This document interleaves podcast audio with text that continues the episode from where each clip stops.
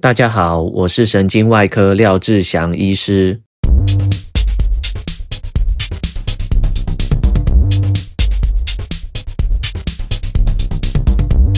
这几天的双十连假，不知道大家过得怎么样？这几天我们家是完成了福冈快闪之旅。我现在才发现，原来坐飞机到福冈不到两个小时，其实非常近。那这个行程都是林院长安排的。说实在，要说有什么安排，其实也没有。大家完全就是放空。林院长也是前一天才开始在计划。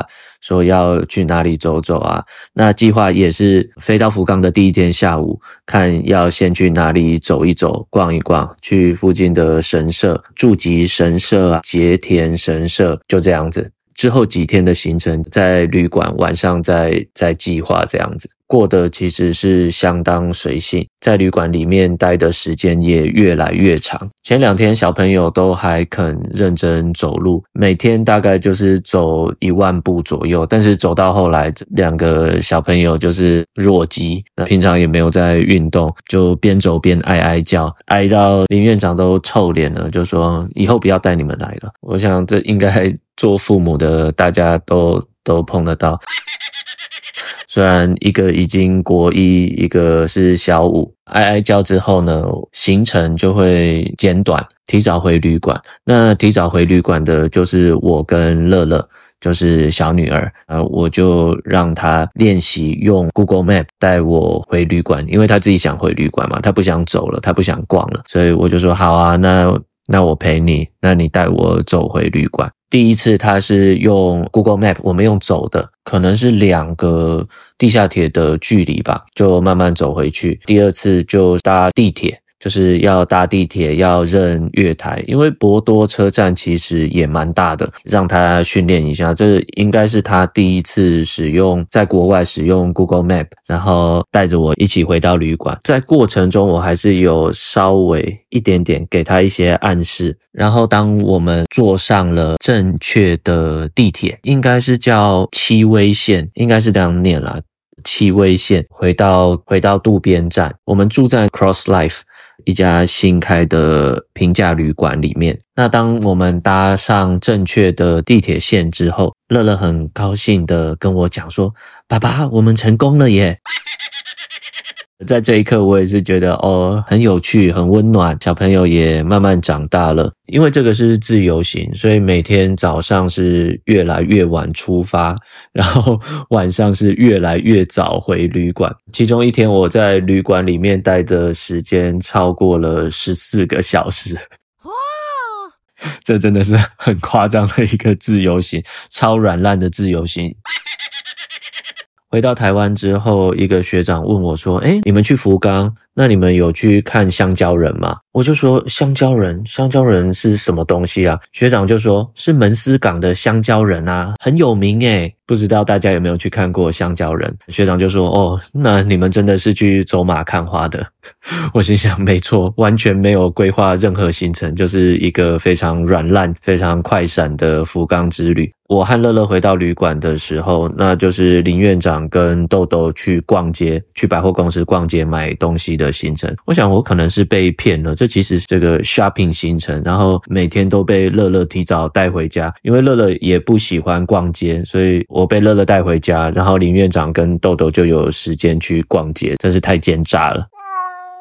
也因为这个行程非常的软烂，所以在福冈的这几天，把我之前提到我在念的一本书《高手思维》，万维刚写的，把它看完，然后开始再看他写的另外一本书是《高手学习》。《高手学习》的中文繁体版是二零二一年二月出版。我觉得这也是一本非常有意思的书，推荐给各位，尤其是家里面有小朋友的，我建议他们可以念第一章到第六章。我也是这样子跟豆豆乐乐讲的，因为我能够教给他们的不多，工作时间太长，本身也不是很有耐心或者是很有教学技巧的一个爸爸。我看完之后，我觉得这个内容对他们日后的帮助真的会非常大，包含学习方式、学习的态度。学习的观念，里面也有讨论到之前很夯的一万小时学习法，这个学习方式有没有什么缺陷？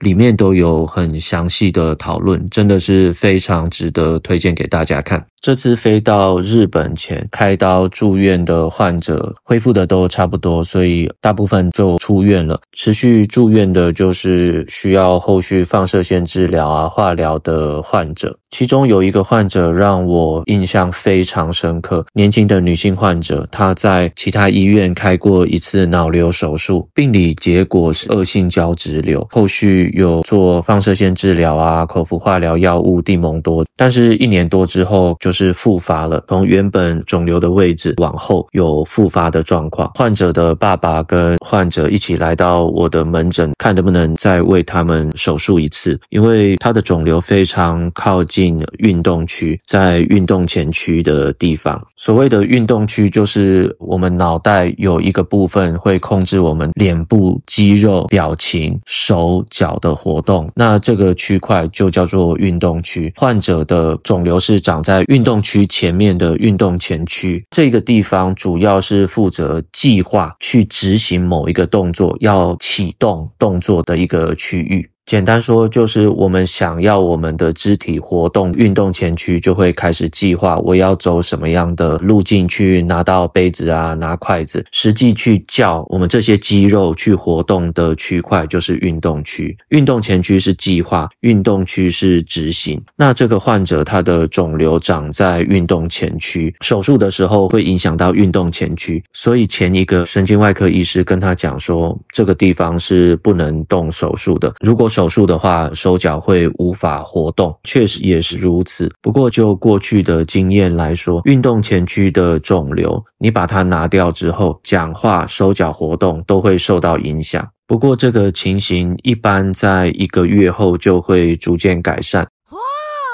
就是我们大脑有代偿的功能，运动前区虽然被拿掉了，会有其他的地方来，这个地方已经没有了，那其他地方的脑部的区块就会来供应、来支援、来代替运动前区的功能。一个月都半边瘫痪，不管是对患者、对医生来讲，都是一个蛮大的心理负担。就是说，在这一个月里面，你可能手脚都不能动。那到底是暂时的不能动，还是以后都完全不能动？患者就会在这个情绪里面沮丧的状况。当然，对于医生来讲，你要够有自信，有足够的经验，知道肿瘤拿的部分真的是运动前区，没有伤害到运动区，患者才能在一个月后逐渐恢复手脚活动的功能。那像这位患者，他的肿瘤在左边的前额叶，在运动前区。我仔细研究他手术前的核磁共振，发现这个区块应该是可以拿掉的。拿掉之后，确实会对他的手脚活动造成影响。不过，我相信在一个月之后，就会逐渐恢复活动。所以在大约一个月前，我帮这个患者手术，手术的过程很顺利，我就沿着脑沟脑回的交界线，找到这些明确的界限之后，就把运动前区的肿瘤整个移除。因为患者的病灶是在左边，那我们左边的大脑是控制右边的手脚，所以真的如同之前所讲的和以前的经验，这个年轻的女性在术后，她的右边的手脚就完全不会动。简单来讲，就是说右边的肢体就瘫痪了。这对患者、这对患者家属的心情，当然都会受到很大的影响，内心就会产生恐惧、彷徨，不知道这个状况会不会恢复，甚至有些患者或家属开始对这个医疗造成不信任，医病关系受到影响。在几天之后，这个年轻患者他的右脚开始活动，那慢慢的手也开始可以活动。在出院前，他已经可以下床走路跟讲话。当然，这一个月对他们来讲都是煎熬。当然很开心，这个患者恢复的其实速度快，然后都还蛮顺利的。我也为他的进步感到非常的开心。一般来讲，患者的脚的活动恢复的速度会比手快，大部分手指头的活动是恢复的最慢。我们手能做的动作都是非常精细的小动作，大动作恢复的速度比较快。一般来讲，手部的恢复训练是最困难的，也最需要时间的。就我们医疗上过去的经验，大概都都是如此。这是第一个好消息。另外一个就是在我去福冈前。就是上个礼拜三，一台脑瘤手术，是一位爸爸。这个爸爸的年纪跟我爸爸其实差不多。他被发现脑瘤，主要是因为他的说话能力、认知功能跟右边的手脚逐渐没有力气。后来被发现左边的前颞叶那边有一颗肿瘤，甚至当他来到中荣要来我的门诊的时候，在停车场要下车就摔倒了。因为右边肢体无力，那走路有点摇摇晃晃。我看他术前的核磁共振，我自己是有点担心，说会不会是恶性的肿瘤。手术当中也是相当顺利。那后来病理结果出来，是一个在前颞叶颅底的一个非常大的脑膜瘤。那这个脑膜瘤是良性的。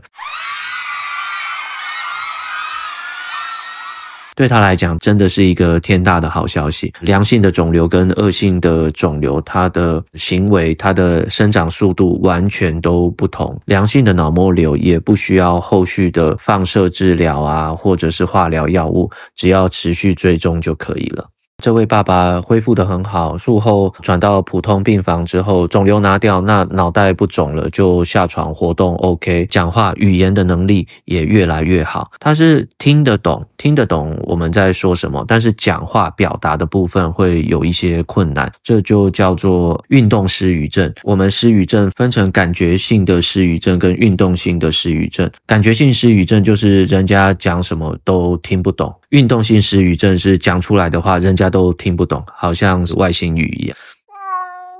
那有没有很惨？就是说两种失语症都有，就是听不懂人家讲话，也讲不出来，这个是最严重的失语症。当然，临床上确实也都有这种状况。不过这个爸爸是恢复得很好，大家也都很开心。上个礼拜三开刀，这个礼拜四就要拆皮肤顶，要出院了。我提到的都是脑瘤手术，退化性的脊椎手术就就大概是这个样子，很很一般的手术。退化性的脊椎手术，像椎间盘突出、压迫到神经，这些手术都是蛮例行性的，也是我吃饭的工具啦。为什么说吃饭的工具？这个就是一直都要做这些手术。如果有比较特殊的，我再提出来。哦，对了，我昨天开了两台腰椎手术。虽然说退化性的腰椎手术在困难度上面没有很高，不过就是苦工，我就是要花时间好好把被压迫到的神经做减压。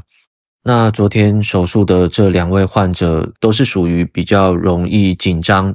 比较容易焦虑的患者，术前的沟通就就要花多一点时间，让他们了解他们疾病的状况跟预计要手术的方式。在解释的过程中，发现到一个问题，其中一位患者是一个阿姨，她的腰椎之前在外院开过两次刀，本身有高血压跟糖尿病，后来检查发现她。他控制高血压跟糖尿病的状况其实不是很好。当然，在解释的时候，我也有跟他讲说，这两个东西真的是非常重要，别人帮不了你，你要自己好好按时服药，跟医师讨论。如果控制不好的话，你要跟医师讨论你吃药的剂量、给药的时间。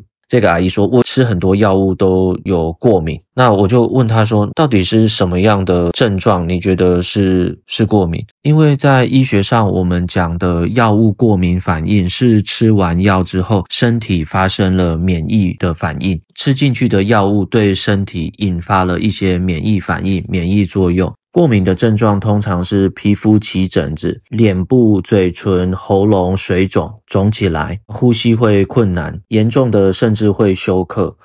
医学上所谓的药物过敏，是身体的免疫系统对某种药物成分的异常反应。当身体将这种药物认定为外来的有害物质的时候呢，就会引发过敏反应。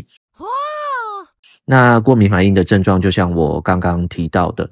这个阿姨就说：“哦，我吃很多药都会过敏，我吃止痛药、吃抗生素或者是抗过敏的药都会药物过敏。”我心里就觉得蛮奇怪的，我就说：“诶，那阿姨你的药物过敏是什么症状？”她就说：“她的症状头晕、头痛、心想吐，或者是拉肚子啊、肌肉酸痛。”说真的，这个是药物的副作用，而不是药物过敏。一个药吃到身体里面，药物本身的药理作用，或者是其他非目的性的效应所导致的一些症状，就叫做药物的副作用。那对于药物的副作用，我们在临床医疗上面会做什么样处理呢？就是说，假设你吃这颗药吃完之后，比如说这个一些比较强的止痛药，它里面有类鸦片的致效剂，有类鸦片的成分。那吃了之后，除了止痛之外，这些鸦片类的致效剂呢，可能会影响头晕、头痛、心想吐的这些症状。临床上，我们就会考虑说，把药物减半来服用。因为只要你把剂量往下调整，或者是如果这个副作用是在你可以忍受的范围，多吃个几天就会习惯了，身体就不会有这样的症状。那这个是药物的副作用，它可以借由降低药物剂量跟延长使用服用的时间，这个症状就会慢慢不见。另外一个我们临床上比较常碰到的就是癫痫。抗癫痫的用药，抗癫痫的用药，它的目的就是让脑部神经比较安定、比较稳定，不要乱放电。那所以吃完这些药物之后，通常患者都会比较嗜睡、比较爱困，觉得累累的。那这个就不是药物过敏啊，这个是药物的副作用。它本来就是要让神经、我们的脑部比较安定，不要乱放电。那它带来的其他不想要的作用，一般人不想要的作用，就是说爱困，常常。觉得爱困，工作上或者是生活就没有办法执行，就会一直想睡觉。那这个当然也是可以透过服用药物的时间改变、剂量改变，或者是说。有的人吃了一段时间就不会有这种症状了，所以这些是可以适应的。但是药物过敏就不行啊！如果你真的是药物过敏，身体产生免疫反应，有的时候会造成很可怕的后果，就像是休克。所以你的症状是药物过敏的话，那你之后确实就不能碰到这些药物，因为在吃了之后可能会引发更严重的过敏反应，这是非常要注意，就是大家要分开来的。药物过敏有点像是你。输血的时候，你输进去的血跟你自己的身体如果不吻合，就会引发非常严重的过敏反应。那这个是没有办法透过调整时间、剂量或长时间铺路就可以解决的。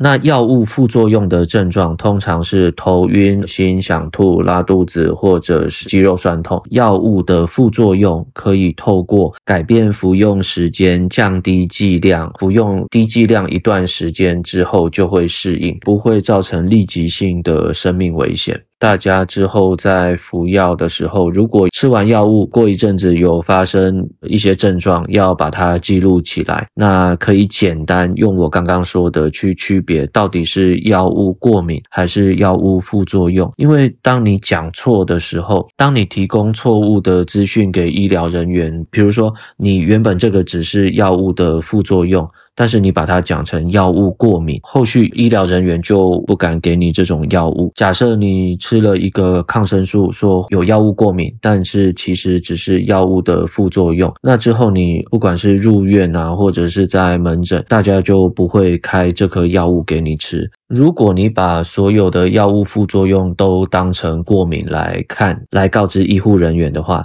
那基本上你以后就不会有，大家就不会不敢开任何药物给你了。那有的人可能会说啊，如果照你之前所说的，医护人员把它问清楚，那再把它区别说到底哪个是药物过敏，哪个是药物的副作用就好了啊。那这样还是可以开药啊。不过这有一个考量点，就是说患者他的认知啦。假设他觉得这个我吃的这些药全部都是会有药物过敏，那你还开给我，那你这样是要害死我吗？所以以目前医疗的状况，我想只要你说出你吃了什么药，有药物过敏，大家基本上就不敢开了。那我之前还有碰到一个病人是说，我吃任何所有各种类型的止痛药都会药物过敏，进来开刀，那患者很斩钉截铁的跟我说，我就是吃任何止痛药都会过敏。我也就不敢开任何止痛药给他。虽然说你说好，从这些吃完药物的症状就可以简单区别说这个到底是药物过敏还是药物副作用。不过我想我不会冒任何风险啊。医护人员也懂得保护自己。一个患者他的认知是这样的时候，那你要去跟他说明或说服，其实有的人是不买单的。他就说我我这就是药物过敏，那就好啊，那就这样子。就都不要开止痛药给你，这个是我们临床上会碰到的，就是医疗上的认知差异太大，那又听不进去医护人员所解释的内容，那这个就会产生一些问题。好啊，那这是我刚刚想到跟大家分享的内容，接下来就再继续念 Q&A 吧。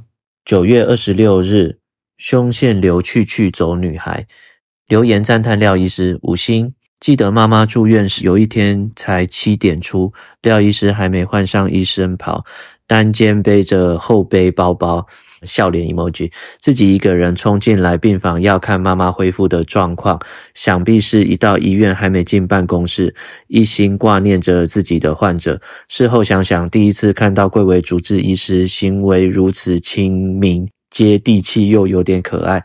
就光这行为，五星推推。其 实穿医师袍，我已经我已经很久没有穿医师袍了。除了比如说就是要照形象照，可能会穿个医师袍。第一个，我觉得穿医师袍很热啊，到处走来走去，穿着医师袍真的是非常非常热，会流汗。像自己刚可能刚升上主治医师的时候，就会想说啊，我要这个服装啊。可能是不是要穿个西装打领带，然后外面再穿上很帅气的医师袍，烫的笔挺的这个医师袍去看诊去查房。不过经过经过这些年，就觉得这些东西好像对我来说不是这么重要啦。虽然有很多有很多患者会看这个医师的服装打扮哦，由这个借由这个打扮。这个服装看说，哎，这个医师到底专不专业？哇！你说真的，我我觉得这个不是对我来说啦，穿不穿医师袍已经不重要了。比如说到。国外，然后到美国啊，到日本，到其他呃韩国这些，其实大家都没有穿得这么正式诶，在医院里面都是穿得很随性，因为工作场合，大大部分人就就是穿着这个刷手服，医院里面的值班服，舒服还是最重要的啦。当然在，在在门诊或许可能会穿得比较正式，那在国外的门诊量也通常都很少，预约制的。那不会像台湾这边，因为不用什么钱嘛，所以大家就猛挂号这样子。所以，对啊，医师袍很久没有穿了。好啊，谢谢你的回复，爱您。好，下一则是九月二十六日，台中的来支持给五星，五星推推，收音干净，内容长度刚好，五星。好，谢谢你，爱您。再来是九月二十八日，Serenana 下标线，好，真诚无干话的医师，五星推推。釜山的那一集是我听的第一集，听到廖医师讲临床有许多不必要的手术，无法再同意更多。廖医师讲话让人听起来很舒服，真诚无干话，已追踪爱心。好，爱您。对啊，这个台湾的医疗，因为健保实在是这个制度有很多问题啦。虽然当然也提供给大家经济上可以接受、可以负担的医疗，但是在医疗院所的部分，为了为了营运，为了绩效，为了收入，常常会发现有过度医疗的状况，就是不需要开刀的患者抓进来开刀，这个真的也是这个是一个社会问题了齁。这个健保制度，好啊，这个这个问题太大了，我也我只是一个小医师，真诚讲干话的医师，所以，诶，这我也没有办法解决啊，所以就就这样吧，我做自己，好好做好自己的事情就好了。对，大概是这样。那再来是十月三日，Miss Vay 地方妈妈路过五星，非常喜欢没有草稿，有什么说什么的谈话内容。好，爱你，感谢。这个真的是没有什么草稿啦，就是想到什么就说什么，所以有点内容有点松散跟凌乱，希望大家见谅。好啊，再来是周四，周四应该是应该是上个礼拜四，Cool Mask 二零一八，听一听竟然追踪了点点点五星推推，有内容的人即便闲聊都觉得具有启发性，真的非常感谢。谢谢你的五星，爱您。好啊，那我想今天就先录到这边喽，大家拜拜。